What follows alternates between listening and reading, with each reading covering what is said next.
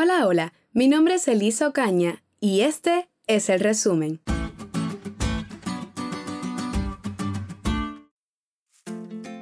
Quiero empezar diciéndote que el Señor viene pronto y gloria a Dios por esta buena noticia.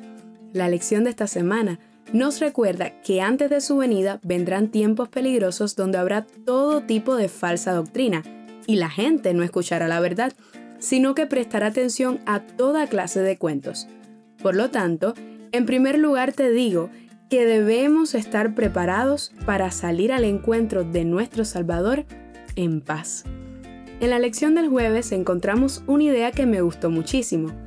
Cada día de nuestra vida es nuestra vida en miniatura. En otras palabras, debemos vivir cada día como si fuera el último. Como dice la canción, ayer ya pasó mi Cristo y el mañana quizás no vendrá. Ayúdame hoy, yo quiero vivir un día a la vez.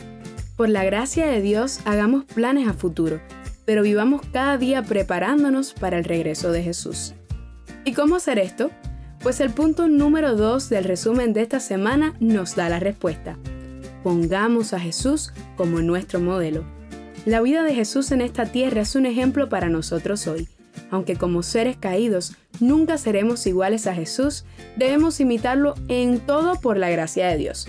Como Él, debemos crecer mental, física, espiritual y socialmente.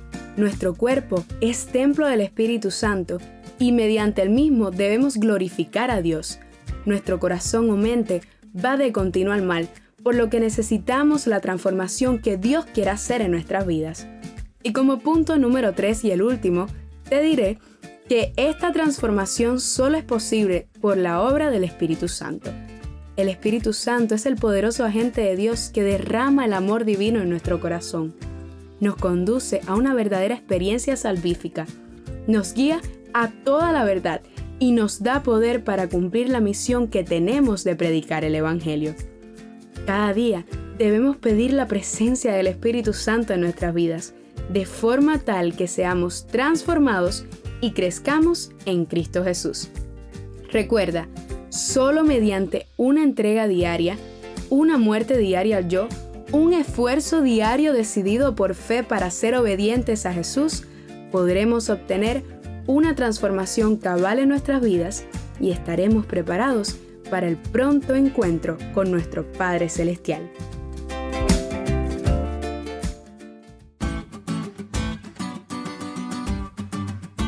¿Te diste cuenta de lo cool que estuvo la lección? No olvides de estudiarla y compartir este podcast con todos tus amigos. Es todo por hoy, pero mañana tendremos otra oportunidad para estudiar juntos.